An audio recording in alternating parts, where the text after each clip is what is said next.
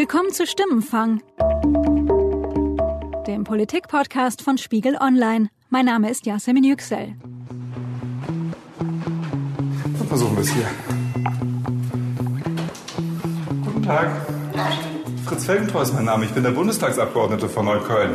Ach, das ist aber nett. Ja, die Frau Möser und eine Journalistin vom Spiegel. Wir machen im Haus ein bisschen Wahlkampf, klingeln an allen Türen. Diese Woche habe ich den SPD-Bundestagsabgeordneten Fritz Felgentreu beim Tür-zu-Tür-Wahlkampf in seinem Wahlkreis in Berlin-Neukölln begleitet. Felgentreu hat hier 2013 das Direktmandat für die SPD geholt. Am 24. September will er es nochmal schaffen. Haben Sie irgendwas, was Ihnen besonders auf dem Herzen liegt? So was? Nö, eigentlich nicht. Aber wählen gehen wollen Sie trotzdem. Das ist schön. Habt ihr keine Entscheidungshilfe für Sie? Das bin ich. ja, ähm, und äh, ja, Die SPD. genau. Wir versuchen es mal wieder. Ja, ihr müsst euch schon mal auch Mühe geben. Das machen wir. Dafür, dafür gehe ich auch wirklich rum und äh, versuche mit so vielen Leuten wie möglich zu sprechen, so wie wir das jetzt gerade machen. Ihr wart mal eine Arbeiterpartei, ne? Ja. Und ich glaube, wir haben das auch nicht vergessen. Nachdem das TV-Duell für den SPD-Kanzlerkandidaten Martin Schulz ja nicht die erhoffte deutliche Wende in den Umfragen gebracht hat, interessiert mich so kurz vor der Wahl, wie läuft eigentlich der ganz normale SPD-Wahlkampf auf der Straße, jenseits der medialen Großereignisse? Und so habe ich mich mit Fritz Felgentreu zum Haustürwahlkampf verabredet. Ich treffe ihn und seine Mitarbeiterin am Dienstagnachmittag kurz nach 17 Uhr in einer eher ruhigen Wohngegend im Süden von Neukölln. Und dann geht das an Türen klingeln los.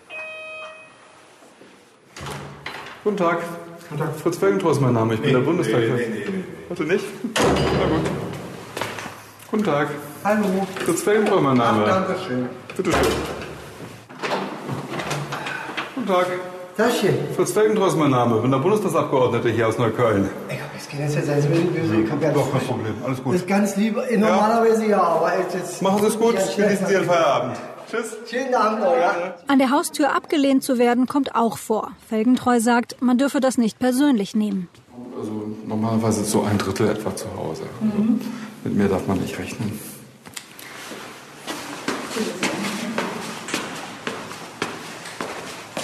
Und von denen, die dann zu Hause sind, re reagieren nach meiner Erfahrung so etwa 80 Prozent positiv.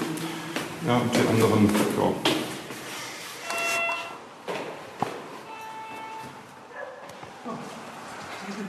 Kommt wieder Pfiffi. Ja, ist gut. Fritz Felgentreu ist mein Name. Ich bin der Bundestagsabgeordnete von Neukölln. Und äh, ja, klingel gerade mal hier im Haus in den Türen, um mich vorzustellen und zu fragen, ob alles okay ist, ob Sie irgendwas. Haben Sie irgendwas, wo Sie sagen, das, ist, das stinkt mir, da soll sich mein Abgeordneter mal drum kümmern? Da habe ich so eine Liste. Was fällt Ihnen als erstes ein? Äh, Es fällt mir als erstes ein, dass man jedes Jahr von neun oder alle halbe Jahre, wenn man äh, eine Haushaltshilfe braucht, neu beantragen muss. Ah. Obwohl ich dauerhaft schwerstbehindert bin. Also es geht um Pflege, Hilfe für Ja. den Haushalt, sowas. Ja, das sind auch wichtige Themen, gerade jetzt. Und ich finde ich find es unmöglich, ich kann kaum laufen. Wenn ich bis zur Post laufe, dann mu- muss ich fünfmal anhalten. Da brauche ich eine Dreiviertelstunde, wenn ich hinlaufe. Hm, ist ja wahrlich nicht weit. Äh, Genau. Und ich finde das unmöglich, dass ich jedes Mal zum Bezirksamt rennen muss. Also da gibt es ganz viel, was man machen Genau, könnte. verstehe. Also Sie sind chronisch krank, da könnte man auch eigentlich mal für längere Zeit bewilligen, sagen Sie. Naja, ich bin chronisch, erstens chronisch krank, weil ich Asthma habe. Ja. Und dann hatte ich äh, einen Schrittmacher bekommen, Ach du meine Güte, ja. Schlaganfall. Dann schonen Sie sich. Ich gebe Ihnen mal meinen Flyer. Das. Da steht drin, was ich so vorhabe. Okay. Und vor allen Dingen auch meine Kontaktdaten. Also wenn Sie was auf dem Herzen haben, können Sie mich darüber leicht erreichen. Das werde ich mal Ja? probieren. Wollen Sie trotzdem wählen gehen? Ich gehe immer wählen. Das finde ich gut. Wie finden Sie das, wenn Ihr Kandidat, der Wahlkreiskandidat bei Ihnen mal klingelt? Finde ich völlig in Ordnung. Hat das Einfluss auf Ihre Wahlentscheidung? Nicht wirklich. Verraten Sie uns, wen Sie wählen? Ja, Wer denn? seit 100 Jahren. Das. Mein Vater hat es immer gewählt, meine Mutter. Also dann sehe ich das auch fort. Also Sie sind Genossin aus Tradition. Genossen nicht wirklich, ich bin nicht äh, Parteibuch? generell immer. Also oben hat uns gar keiner aufgemacht, ne? Der analoge Tür-zu-Tür-Wahlkampf wird digital vor- bzw. nachbereitet. Die SPD und auch andere Parteien nutzen inzwischen sogenannte Tür-zu-Tür-Apps. Die Wahlkämpfer geben ein, wo sie schon waren und welche Reaktionen sie bekommen. So soll zum Beispiel vermieden werden, dass die Wahlkämpfer zweimal an der gleichen Tür klingeln. Sie haben bestimmt auch schon so ein paar Strategien. Sie achten auf Uhrzeit. Ja, man muss es zu einer Uhrzeit machen, wo man eine Chance hat, die Leute zu Hause anzutreffen und wo sie nicht so im Stress sind. Deswegen ist so zwischen 17 und 19 Uhr eine ganz gute Zeit. Ähm, in der Regel bereiten die Leute da ihr Abendbrot vor. Man sollte nicht während der Tagesschau oder während der Abendschau stören. Man sollte es nicht im Dunkeln machen. Also insofern ist später Nachmittag immer eine ganz gute Zeit. So, wer war das jetzt? Ich denke hier. Das waren die Leute hier. Guten Tag. Vielen Dank fürs Aufmachen. Fritz Felgentreu ist mein Name. Ich bin der Bundestagsabgeordnete hier von Neukölln. Wir machen für die SPD, wir machen hier in der Nachbarschaft ein bisschen Wahlkampf. Äh, oh, bitte nicht bei mir. Darf ich Ihnen meinen Flyer übergeben? Alles klar, dann machen Sie es gut. Wie gesagt, Sie hören ja leider, das ist immer nicht persönlich was gegen meine Umgebungsabgeordneten, aber sie gehören für mich absolut zu einer Politenmafia, die Merkel-Bande auf übelste Art unterstützt. Und Brauchen wir nicht zu diskutieren, weiß, alles jeder, okay. Der, äh, jeder Ortspolitiker probiert seine Arbeit gut zu machen, aber wie gesagt, Dann sage ich nur Danke fürs Aufmachen. Ich, jetzt nerv ich Ihre Nachbarn. Schönen Tag noch.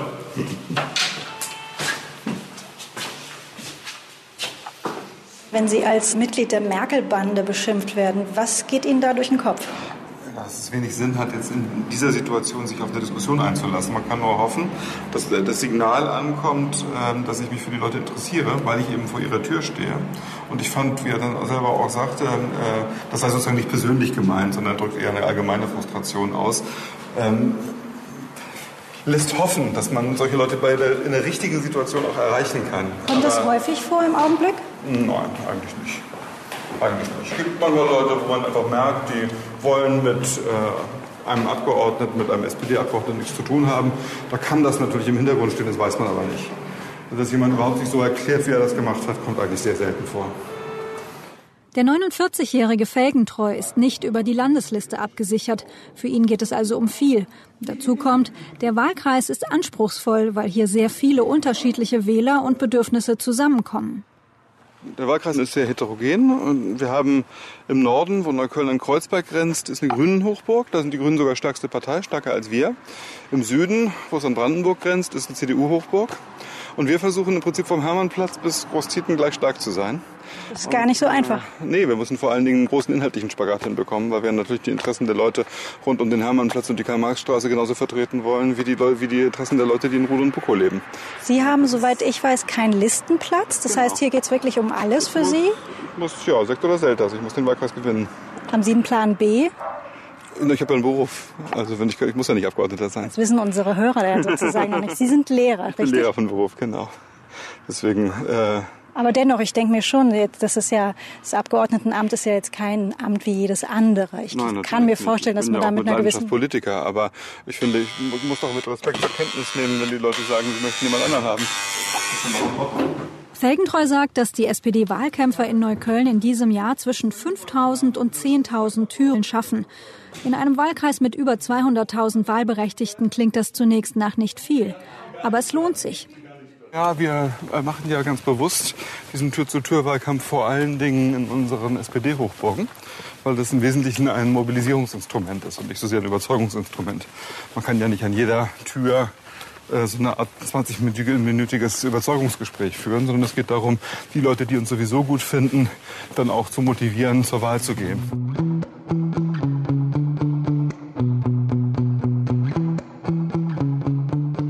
Man nun Martin Schulz in diesen Tagen zuhört, dann spricht der oder auch SPD-Fraktionschef Thomas Oppermann zum Beispiel ganz häufig von denen, die noch zu überzeugen sind.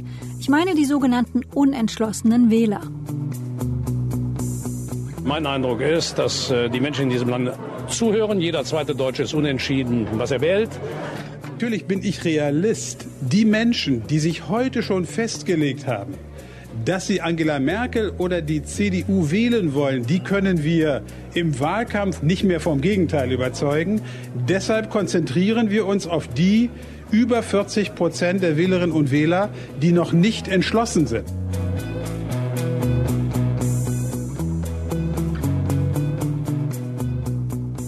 Ich wollte wissen, sind die unentschlossenen Wähler also so etwas wie der aktuelle Hoffnungsanker der SPD oder gibt es diese Wählergruppe wirklich? Und kann sich die SPD da konkrete Hoffnungen machen? Um das herauszufinden, habe ich den Politikwissenschaftler Thorsten Faas von der Uni Mainz angerufen. Unentschlossene Wähler, gibt es die wirklich in diesem Wahlkampf? Ja, nein oder es ist kompliziert?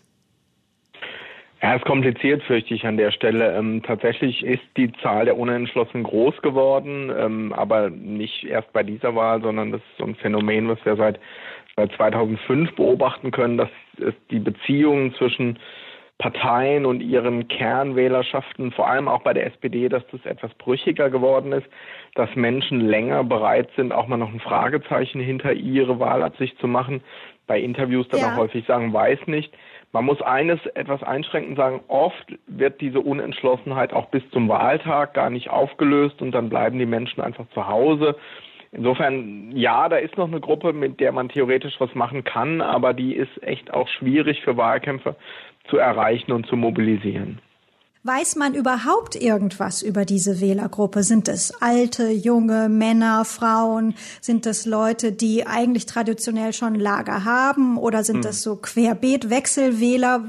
Kann man überhaupt irgendetwas sagen über diese Gruppe? Also ich glaube, sie ist sehr heterogen. Es gibt vor allem zwei Typen, die man wirklich streng unterscheiden muss, weil die mit sehr anderen Voraussetzungen sozusagen sich jetzt auf die Zielgerade des Wahlkampfs begeben. Es gibt tatsächlich ja. strategische Wähler, die noch unsicher sind, weil sie vielleicht am Ende auch eine Wahlentscheidung treffen möchten, die bestimmte Koalitionsoptionen berücksichtigt oder vielleicht manches ermöglicht, was Koalitionen betrifft, anderes auch nicht. Ähm, und die gucken dann zum Beispiel auch bis zum Ende auf Umfragen, wie steht's denn da, welche Strategien bieten sich mir als Wählerin oder als Wähler da. Mhm. Und die sind typischerweise sehr, sehr interessiert. Genau deswegen wollen sie ja eine möglichst optimale Wahlentscheidung treffen, sind aber durchaus noch offen, schrägstrich unentschlossen. Die andere und wahrscheinlich viel größere Gruppe ist die, die der Menschen, die sich nicht so sehr für Politik interessieren, für die vielleicht auch überhaupt nicht klar ist, ähm, dass sie bald wählen müssen, dass sie auch dann mhm. bestimmte Optionen überhaupt haben, an denen der Wahlkampf an weiten Teilen oder in, in, in vielen ähm, Facetten vorbeizieht. Zu denen müssen die Parteien und Politiker tatsächlich erstmal den Wahlkampf und die Politik hintragen. Und dann ist sowas wie das TV-Duell, wie der Wahlomat, also echt reichweitenstarke Ansprachemöglichkeiten, die sind da viel, viel wert, um überhaupt erstmal so eine Brücke zu diesen Kreisen herzustellen. Trotzdem bleiben viele von denen am Ende zu Hause. Ich meine, wir hatten die letzten beiden Male Wahlbeteiligungsraten von, von 70 Prozent und das sind ja nicht Wähler oder nicht Wahlberechtigte, die sagen, hey, ich, ich gehe grundsätzlich nie wählen, sondern das sind eben unentschiedene, mhm. unentschlossene Menschen. Aber da bezieht sich die Unentschlossenheit eben auch auf die Frage, ob sie denn überhaupt hingehen oder nicht. Und ähm, das politische Interesse ist da eher mäßig, kann man sagen. Das macht auch die Gruppe der Unentschlossenen eben so schwierig, dass wir einerseits diese hochinteressierten taktischen Wähler haben, andererseits die, die etwas politikferneren und deswegen auch weniger interessierten Wähler. Und dazwischen ist ganz schwer ein Spagat zu finden, aber beide müssen Parteien sicher auf der Zielgeraden versuchen anzusprechen, keine Frage. Mhm. Jetzt ähm, schaue ich für diese Episode ja sozusagen durch, durch die SPD-Brille auf diese unentschlossenen Wähler. Wenn Sie also sagen, wenn wir jetzt gesagt haben, die Wahrscheinlichkeit, ähm, dass diese Unentschlossenen sich bis zum 24. oder nicht bis, aber mindestens am 24.09. Mhm. dann zur Wahl entscheiden, können wir schwer einschätzen. Wie viel Hoffnung ähm, kann sich konkret die SPD dann überhaupt erlauben in puncto unentschlossene Wähler? Also das ist keine Garantie. Wenn man mal so die zurückliegenden Wahlkämpfe gerade auch durch so eine SPD-Brille anschaut, ähm, dann sah ja. es auch 2005 beispielsweise nicht unbedingt gut aus für die SPD, aber damals ist es Gerhard Schröder eben doch gelungen, auf der Zielgeraden so ein, so ein Momentum zu erzeugen, äh, auch unterfüttert durch sehr häufig dann publizierte Umfragen, wo dann immer noch mal ein Prozentpünktchen für die SPD damals dazugekommen war. Und das werden dann häufig so sich selbst verstärkende ähm, Effekte und Prozesse. Das haben wir auch bei Landtagswahlen der jüngeren Vergangenheit gesehen in Rheinland-Pfalz oder in Baden-Württemberg. Wir haben es in Großbritannien auch gesehen, als Theresa May plötzlich aus sehr komfortabler Position kommend nochmal ähm, ähm, ja, fast ihren Vorsprung verspielt hätte und äh, Jeremy Corbyn ähm, äh, sie als Prime ja. Minister abgelöst hätte. Ähm, aber wenn wir dann uns 2009, 2013 angucken aus Sicht der SPD, da hat man auch auf ein solches Momentum gehofft.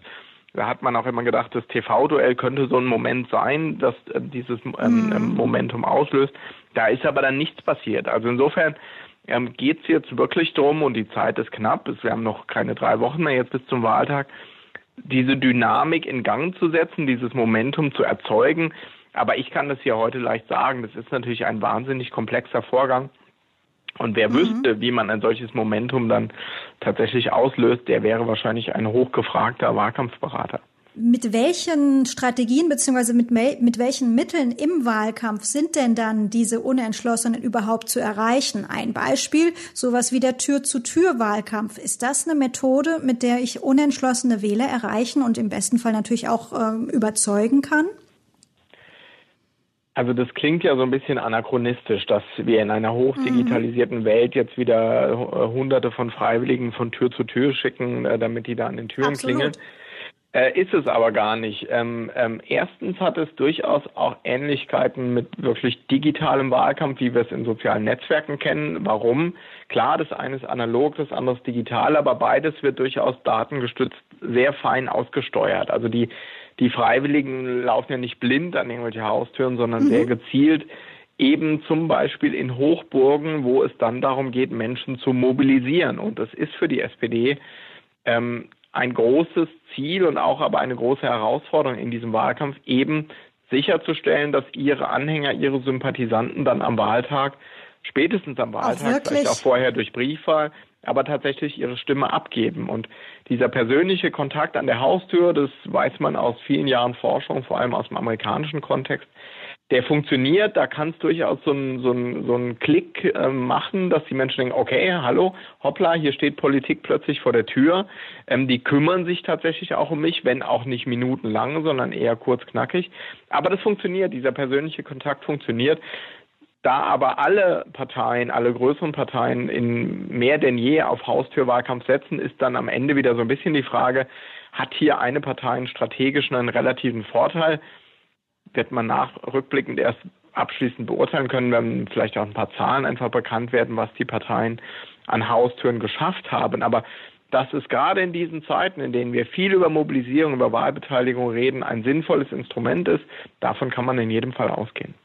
Bei Angela Merkel schätze ich es eher nicht, dass sie jetzt in den verbleibenden Wochen an ihrem Wahlkampfstil beziehungsweise an der Art ihrer Rede, an den Inhalten groß noch was ändert. Glaube ich nicht. Würde auch ohnehin nicht zu ihrem, zu ihrem mhm. Wahlkampfstil, zu ihrer Strategie passen. Aber wie ist es bei Martin Schulz? Äh, glauben Sie, wir werden erleben, dass auch ähm, die Art der Rede, die Message, ne, so ich, ich nenne es jetzt mal neudeutsch, so der Sound, den er so anschlägt, dass sich da jetzt noch mal was verändert?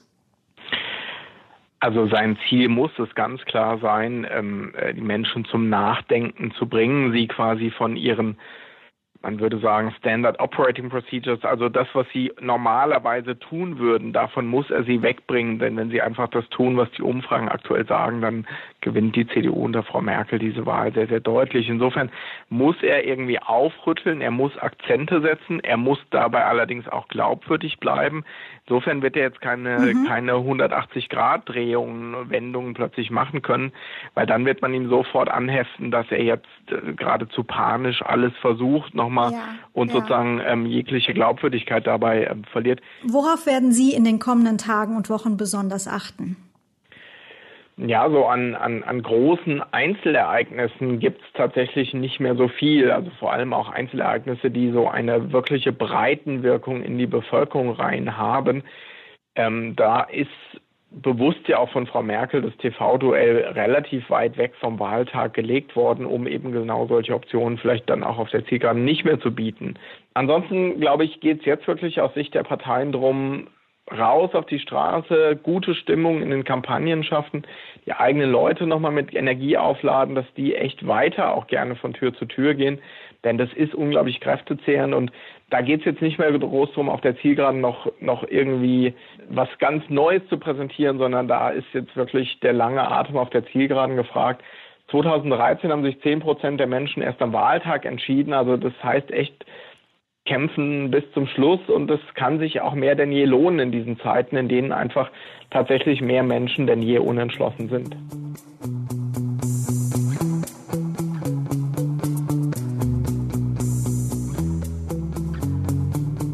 Florian Gartmann ist zum Abschluss unserer heutigen Episode bei mir im Stimmenfangstudio. Du hast im Augenblick auch so eine Art Standleitung zu uns. Könnte Woran man sagen, kann ja. das liegen?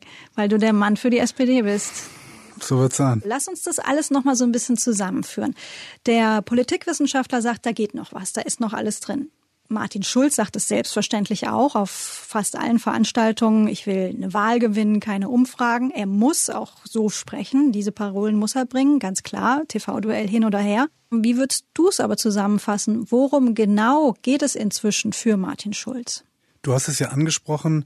Es geht natürlich im Moment darum, die Partei sozusagen auf einem hohen Mobilisierungsgrad zu halten. Und deswegen, selbst wenn er glauben würde, da geht nichts mehr, dürfte er es natürlich niemals sagen, weil das für die Partei und für die Mobilisierung in den letzten Wochen natürlich Gift wäre. Das heißt, er muss den Leuten jetzt immer eintrichtern, Leute, da geht noch was, da geht noch was, geht noch was. Und äh, der Politikwissenschaftler hat es ja auch gesagt, es geht tatsächlich ja auch in den letzten Wochen, Mhm. möglicherweise sogar in den letzten 24 Stunden noch was. Ja? So, tatsächlich ist es aber so, ähm, dass Martin Schulz in jedem Fall um jede Stimme auch deswegen kämpfen muss, weil abgesehen davon, ob er jetzt tatsächlich am Ende Bundeskanzler wird oder nicht, lohnt es sich für ihn trotzdem, um jede Stimme jetzt zu kämpfen, weil die Prozentzahl, die er am 24. September als Spitzenkandidat der SPD holt, die entscheidet darüber, welche Rolle er eigentlich nach der Bundestagswahl noch für die SPD spielen wird. Ja? Das ist ganz anders als äh, vor vier Jahren, als äh, Pierre Steinbrück ähm, im Grunde genommen diese Kanzlerschaft als letztes großes Abenteuer seiner politischen Karriere Mhm. Äh, ergriffen hatte und sich gesagt hatte, jetzt probiere ich es einfach mal, ob ich Kanzler werde oder nicht. Und als er dann merkte, das wird nichts, ähm, war im Grunde genommen die Situation ja noch viel komplizierter. Äh, dann hat er ja irgendwann den berühmten Stinkefinger gezeigt und das war im Grunde genommen das Zeichen, Leute, für mich ist das Ding eh gelaufen, das ist mir jetzt auch alles wurscht. Das ist interessant, was du sagst, weil wenn wir da mit Abstand drauf schauen, wird ja im Augenblick gerne gesagt, ja gut, die Sache ist für die SPD gelaufen. Aber für Martin Schulz ist da gar nichts gelaufen, wenn ich dich richtig verstehe. Ganz genau, weil er eben anders als Pierre Steinbrück gekommen ist, um zu bleiben, um mal dieses schöne Zitat Mhm. aus der ähm, aus der aus dem Pop zu nehmen. Pierre Steinbrück hat dann gesagt, ich ziehe zwar noch in den Bundestag ein, dem mein Mandat war, aber inzwischen ist er ja selbst da ausgeschieden. Die Sache war dann für ihn gelaufen. Aber Martin Schulz hat sich ja bewusst für einen Wechsel aus der Europapolitik in die Bundespolitik äh, entschieden, weil er natürlich jetzt die Chance sah, Kanzler zu werden, weil er Parteichef der SPD geworden ist, weil er aber auch gerne noch weiterhin in führender Rolle für die SPD tätig sein will. Also den Ehrgeiz hat er schon. In dem Zusammenhang lohnt es sich ja schon, sich die konkrete Zahl von 2013 ins Gedächtnis zu rufen. Das waren 25,7 Prozent, die Steinbrück dafür die SPD geholt hat. Gibt es irgendwie eine Marke, wo man sagt, jetzt schon auch in der Partei so ab Prozent X, ab alles, was unter, was weiß ich was, 23 ist, ab dann ist ja auch der Parteivorsitz für Schulz nicht mehr sicher. Gibt es sowas? Wird darüber gesprochen? Hinter vorgehaltener Hand wird da natürlich drüber gesprochen. Also Hier bei uns, Florian, kannst du das ja glaube, sagen. ich glaube, ähm, Zielmarke ist nicht nur das Ergebnis von 2013 mit den 25,7, sondern auch das von 2009 von Frank-Walter Steinmeier, das waren ungefähr 23 Prozent. Ähm, also alles, was unter den 25 liegt und Richtung 23 von 2009 geht, ähm, wenn er so ein Ergebnis holt, dann wird es für ihn relativ schwer, danach ähm, seine Position zu halten. Wenn er ungefähr äh, das Ergebnis von 2013 holt, vielleicht einen Tick besser, dann hat er ganz gute Chancen, weiter die Nummer eins zu bleiben. Sollte er das Ergebnis deutlich verbessern von 2013, also sagen wir mal 27, 28, was ja glaube ich ähm, Optimisten in der SPD immer noch als realistisches Ziel ausgeben, dann muss er sich sowieso keine Sorgen machen. Wie glaubst du, wird Schulz seine Rolle im nächsten Bundestag ausfüllen? Naja, das hängt eben alles von dem Ergebnis ab, das die SPD am 24. September holt.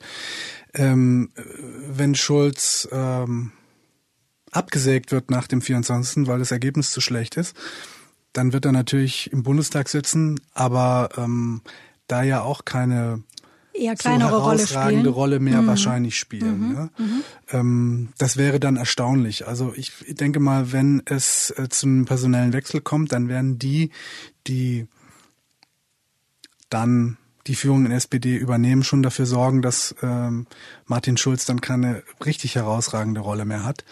Ähm, wenn er ähm, die Nummer eins bleibt ähm, und dann entweder in der Oppositionsrolle wahrscheinlich Fraktionschef der SPD wird und damit quasi Oppositionsführer im Bundestag oder vielleicht ähm, äh, als Vizekanzler einer großen Koalition äh, künftig auf der Kabinettsbank sitzt, dann wird er natürlich da auch sicht- und hörbar eine wichtige Rolle spielen in den großen Debatten im Bundestag.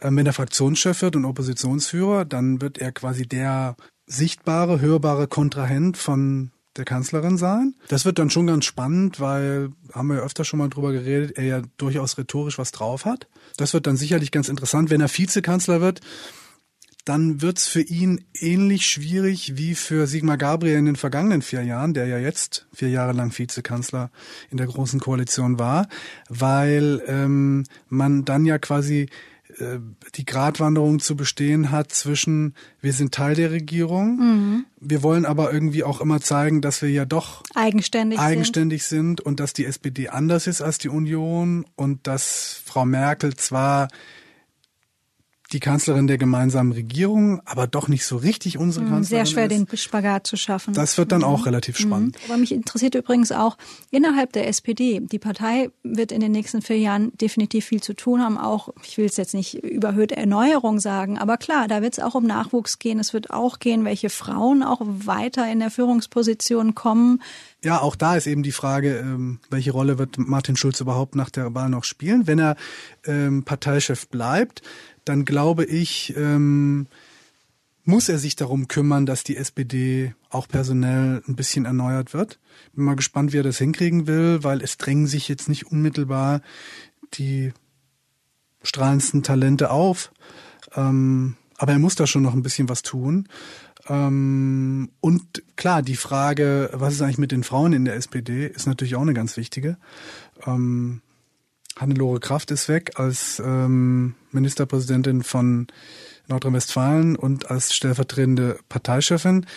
Ähm, ich könnte mir vorstellen, dass man versuchen wird, Malu Dreyer aus Rheinland-Pfalz, die ja ähm, in Rheinland-Pfalz eine sehr beliebte Ministerpräsidentin ist und auch in der SPD hochgeschätzt wird und sowieso, glaube ich, so von ihrem Auftreten auch bei den Leuten ganz gut ankommt, dass man der vielleicht eine größere, Größere Rolle, Rolle. Mhm. zumisst. Mhm.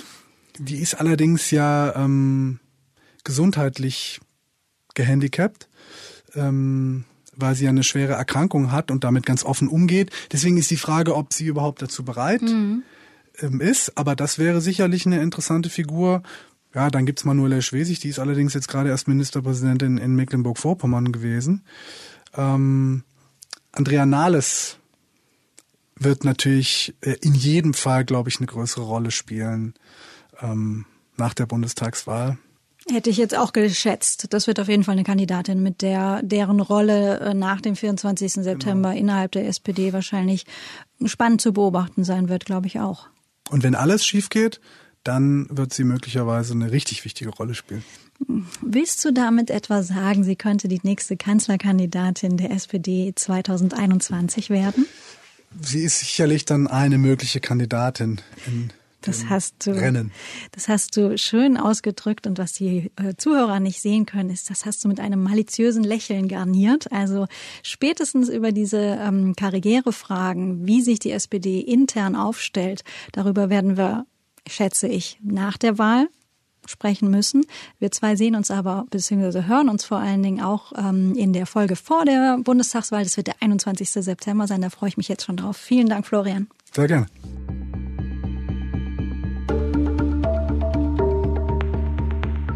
Das war Stimmenfang, der Politik-Podcast von Spiegel Online. Auch in dieser Woche wurde ich bei der Produktion unterstützt von Charlotte Meyer-Hamme, Ruth Lampen und Matthias Streitz. Die Musik für unseren Podcast kommt von Davide Russo.